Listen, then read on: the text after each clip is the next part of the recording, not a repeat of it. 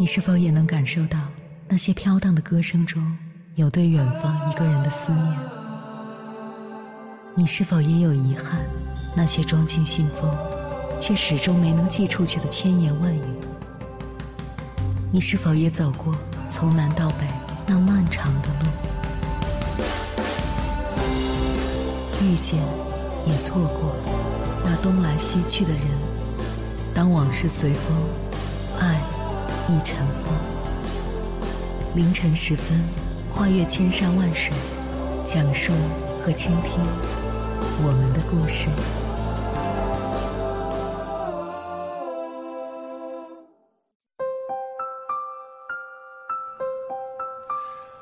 欢迎回来，各位夜行者。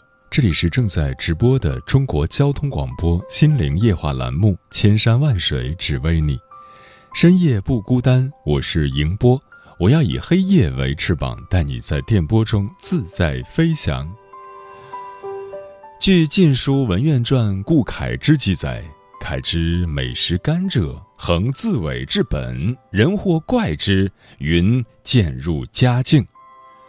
渐入佳境这个成语是一则典故。《晋书》记载，东晋晋陵无锡人顾恺之学问渊博，很有才气，曾经给桓温、殷仲堪等人做过参军之类的官。他尤其擅长绘画，当时的名家如谢安等人都非常器重他。但是，顾恺之性格怪异，他有三绝，即才绝、画绝、痴绝，表现了浪漫才子的豪放不羁。传说他喜欢吃甘蔗，与常人不一样。一般人先吃主干，后吃末梢，顾恺之总是自末梢吃到主干，再往下直至根部。有人对他的这种吃法感到好奇，他则回答说：“渐入佳境。人生的路总是先苦后甜，不知不觉中便走进渐入佳境的状态中。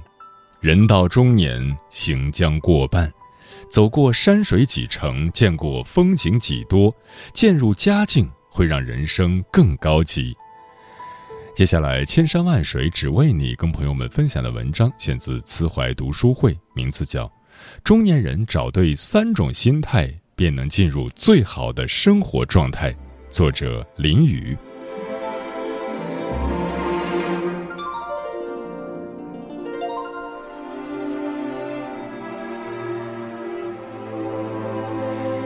礼记·曲礼上》有云：“傲不可长，欲不可纵，志不可满，乐不可极。”人生有度，过则有患。天道既满，人道既全。人到中年，与生活交手多年，越来越明白，人迈向成熟的过程，其实就是不断的学会克制，守好内心的尺与度，把握生命的舍与得。若你走到了生命的这个阶段，找对三种心态，便能进入最好的生活状态。第一种心态，欲不可纵。北野武曾说：“人这种东西呀，不管外表修饰的多么光鲜亮丽，剥掉一层皮后，就只剩下了一堆欲望。凡事种种，皆欲望使然。”没有什么比欲望更像生活的了，但欲望就像弹簧，催人上进的是欲望，让人生活失控的也是欲望。欲望本身不是罪恶，凭借欲望无节制的为所欲为才是罪恶。人到中年，生活总是鲜花与泥沙俱下，诱惑也是和陷阱并存，危机和考验无处不在。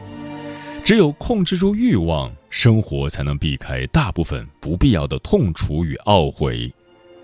《史记》中记载了这样一个故事：齐国和鲁国是邻居，表面上友好往来，实际上恨不得吞并对方。有一天，齐桓公忧心忡忡地对管仲说：“现在鲁国发展势头很好，恐怕总有一天会超越我们。你有什么办法可以钳制他们吗？”管仲胸有成竹地说：“这好办，从明天开始，大王和大臣们就只穿用鲁国生产的绢布做的衣服就行了。”齐桓公将信将疑，最后还是按照管仲的建议去做了。结果在齐国民间引发了一股穿鲁缟为荣的潮流。管仲还下令禁止齐国人织稿，所有布料全部从鲁国进口。这样一来，鲁缟就供不应求，价格倍涨。管仲还派人张贴告示：鲁国商人给齐国贩来一千匹缟，可以获得三百斤；贩来一万匹，可以得到五千斤。鲁国人见织稿有利可图，便从上到下每家每户都大力投入生产，顿时所有鲁国人都沉浸在发财梦中。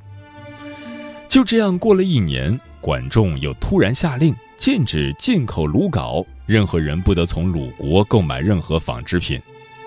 这个消息让鲁国人看着堆积如山的鲁缟，顿时全傻了眼。更糟糕的是。由于鲁国人都忙于织稿，把农田全给荒废了，造成粮食严重短缺。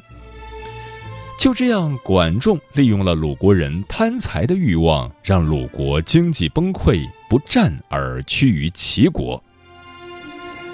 欲望就像一个不断膨胀的气球，表面的美好只是暂时的，你不知道它什么时候爆炸，但它随时都可能把你炸伤，让你损失更多。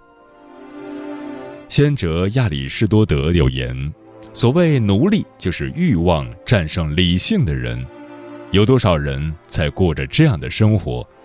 嘴上说要养生，但每晚都在熬夜；嘴上说不剁手，但一天收好几个快递；嘴上说要学习，但却放不下手机。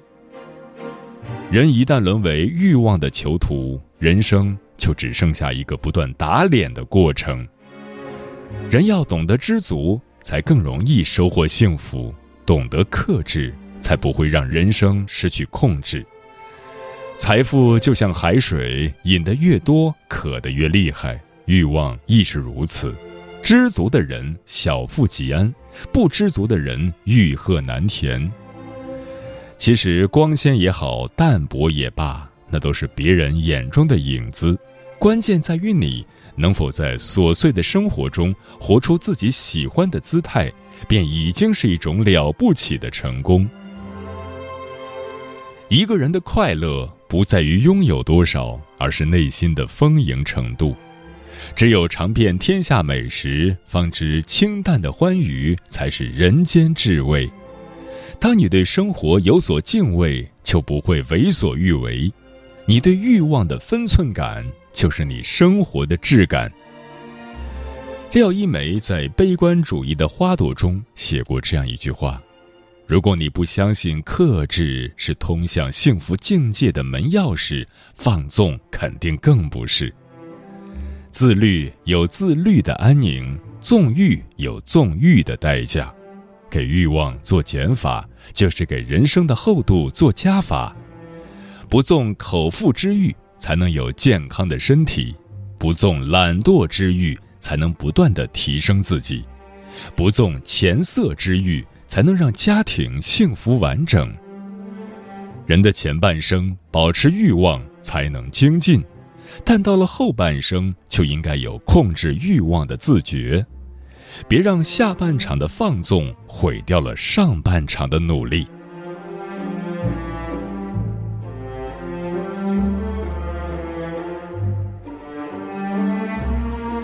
第二种心态，傲不可长。罗振宇曾说过，中年人油腻感的来源，就是对自己的人生有了一种完成感、确定感。年近不惑，人生半坡，许多人都拥有了一定的阅历，就以为自己站在了人生的最高处，总觉得自己悟透了一些道理，窥得了一些真相，什么都得显摆两句。处处都能压人一头，生活中的鄙视链似乎无处不在。喝咖啡的比喝茶的高级，有房有车的看不起租房的，婚姻美满的就嘲笑离婚的。然而，傲慢是人际交往中的大忌。古语有云：“木秀于林，风必摧之；怼出于岸，流必湍之。”越是高调，就越容易招惹是非。《史记》中记载了这样一个故事：赵国平原君赵胜有一位小妾，深得赵胜喜爱，就恃宠而骄，对待下人态度十分恶劣，但赵胜也都包容。有一天，一位跛足的门客前来拜访赵胜，恰巧这名小妾和丫鬟在庭院嬉戏。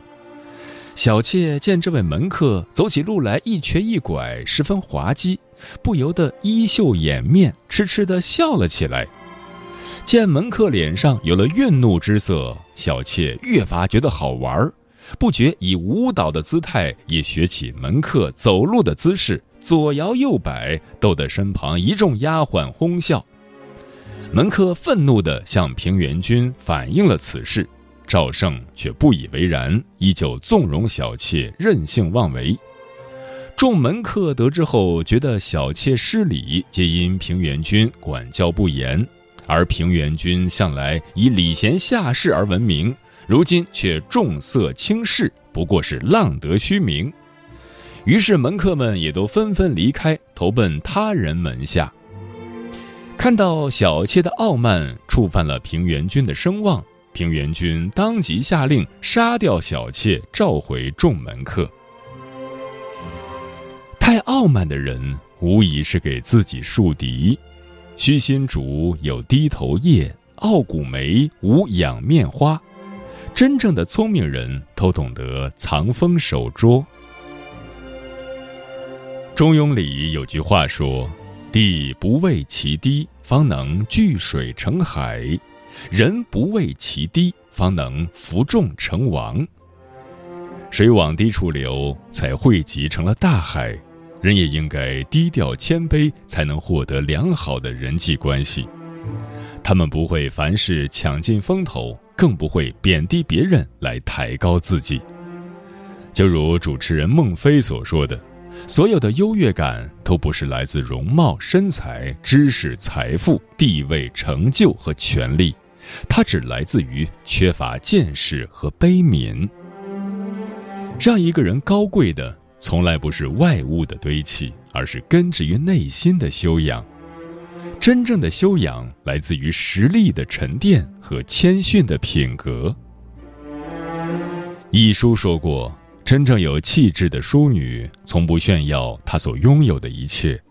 他不告诉人他读过什么书，去过什么地方，有多少件衣服，因为他没有自卑感。你身材苗条，就不要对别人说自己还在减肥；你旅行多国，就不要嘲笑对方没看过你的风景；你家庭美满，就不要一直在别人面前秀恩爱、夸小孩儿。对生活常怀一颗感恩之心。不骄傲，不自满，低调谨慎做事，谦逊有礼待人，路才会越走越宽。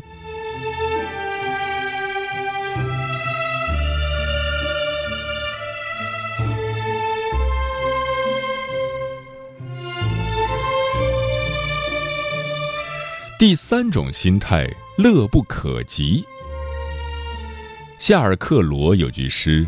要避免过度的狂喜，这样才不会有悲哀造次。太过得意，自然忘形，狂喜之下反生祸端。《周易》中说：“否极泰来，乐极生悲。”任何事物一旦到了顶端，就会滑下另一个极端。很喜欢网上流传的一段话。每个人只有一个心脏，却有两个心房，一个住着快乐，一个住着悲伤。不要笑得太大声，不然会吵醒旁边的悲伤。说《岳全传》里有个笑死牛皋、气死兀竹的故事。岳家军的大将牛皋为人粗枝大叶，与岳飞结拜为兄弟，一起抵抗金国入侵。而金国元帅兀竹不可一世，曾被称为四郎主，令人闻风丧胆。当兀竹被宋军活捉，牛皋骑在这个曾经最强大的敌人身上，放声大笑，因过于兴奋，竟狂喜而死。而兀竹也因为羞耻吐血而亡。猝然而至的欢喜，往往会冲昏头脑，使人丧失冷静思考的能力。南怀瑾大师曾说：“一个人春风得意的时候，要想到失意的时候。如果不这样做，就会得意忘形。而一旦得意忘形，那么他失败的种子就已经种下去了。越是顺风顺水时，就越要清醒自持，不忘昨日苦，珍惜当日甜。”人生就是一场修行，学会控制自己的情绪，方能逍遥自在，活得通透。无论境遇如何，始终保持一份清醒，修炼一颗平常心，才是一生的课题。遇到顺境，不得意忘形，才承受得起命运的嘉奖；遇到逆境，不轻易放弃，才经受得住生命的锤炼。得之不狂，失之不惧，才可心怀安宁，宠辱不惊，笑对世事变幻。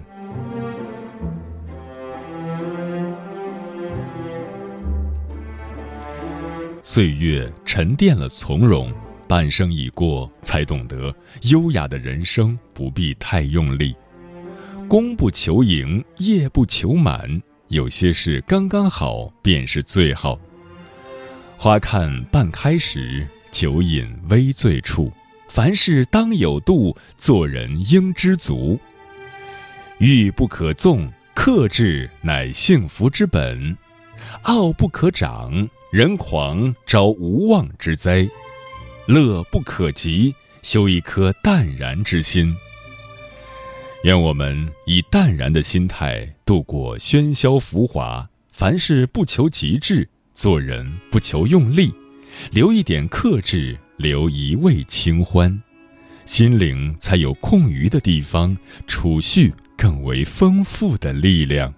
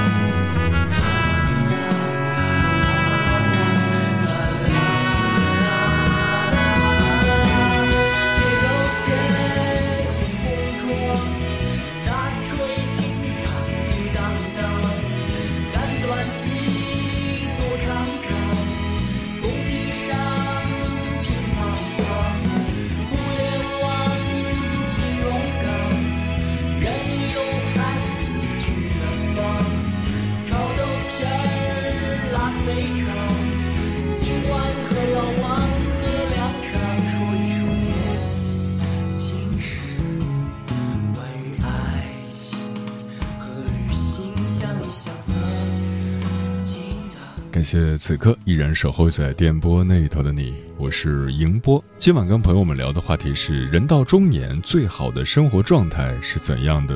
微信平台中国交通广播，期待各位的互动。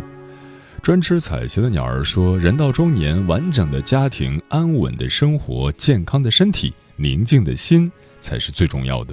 找到自己热爱的一件事去做，一屋两人，三餐四季。”看似平淡，却是人生中最好的生活状态。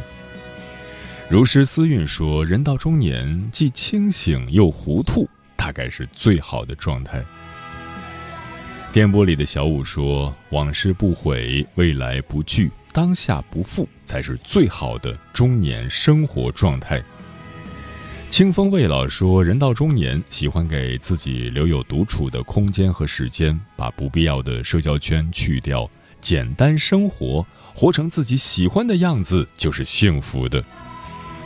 沉默少年说：“人到中年，我认为最好的生活状态是躺平，有一份稳定的工作，有一个爱人，三两知己，父母身体健康，最好有好事不断发生。”陈阿猫说：“总有人说成年人的生活没有容易二字，那小朋友就容易吗？一句不要让孩子输在起跑线上，孩子被迫学这学那，童年的乐趣就没有了。从小到大都不容易，那怎样才能过好这一生呢？还是要调整好心态，尽量做自己喜欢的事，不喜欢的事该做的还是要去做，哪怕再苦再累也要去做。嗯。”曾看到过这样一段话：人有两次生命，一次是活在别人眼中的人生，一次是活在自己心里的人生。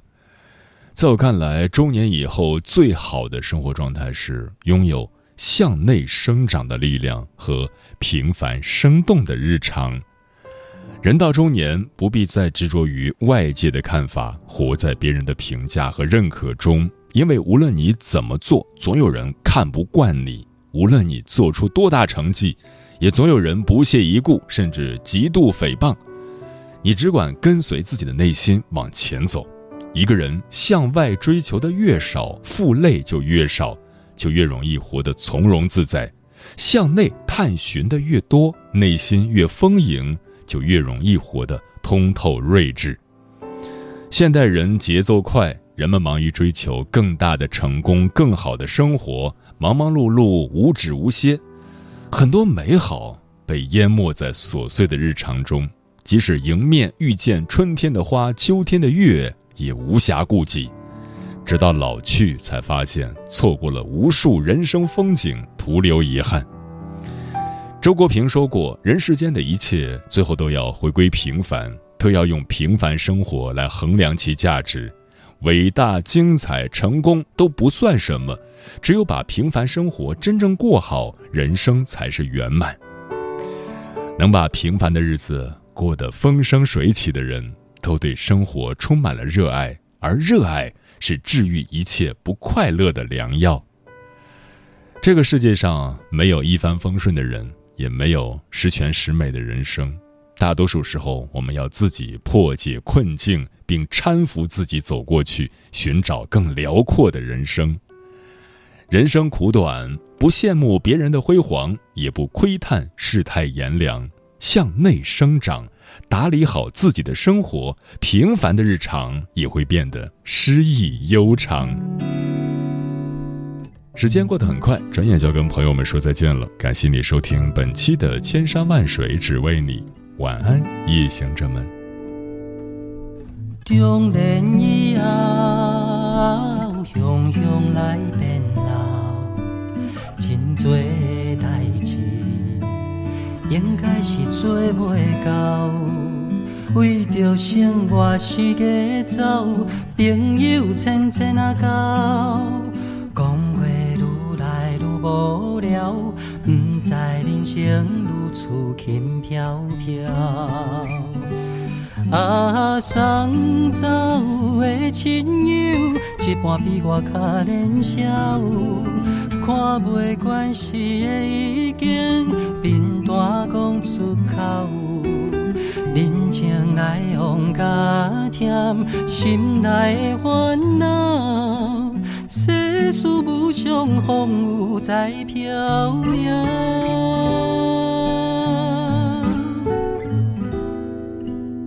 中年以后，日子剩多少？若不知忍受，还有偌多时候。外口美丽的花草，土花飞飞互走，风尘愈来愈无效，心内只想要甲你牵条条。啊，莫讲咱的爱情已经失去了情调，做无少年时阵热恋的美妙，只有你了解我心内的苦恼，伴我走入人生的最后。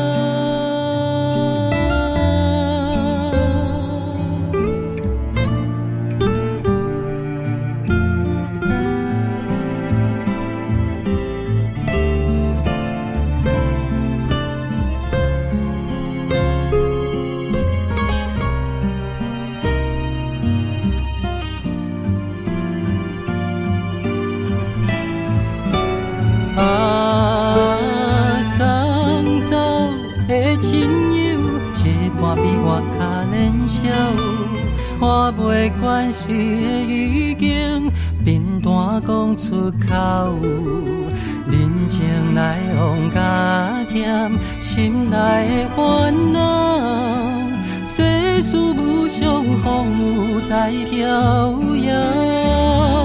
啊，莫讲咱的爱情已经失去了情调，找无少年时阵。热恋的美妙，只有你了解我心内的苦恼，伴我走入人生的。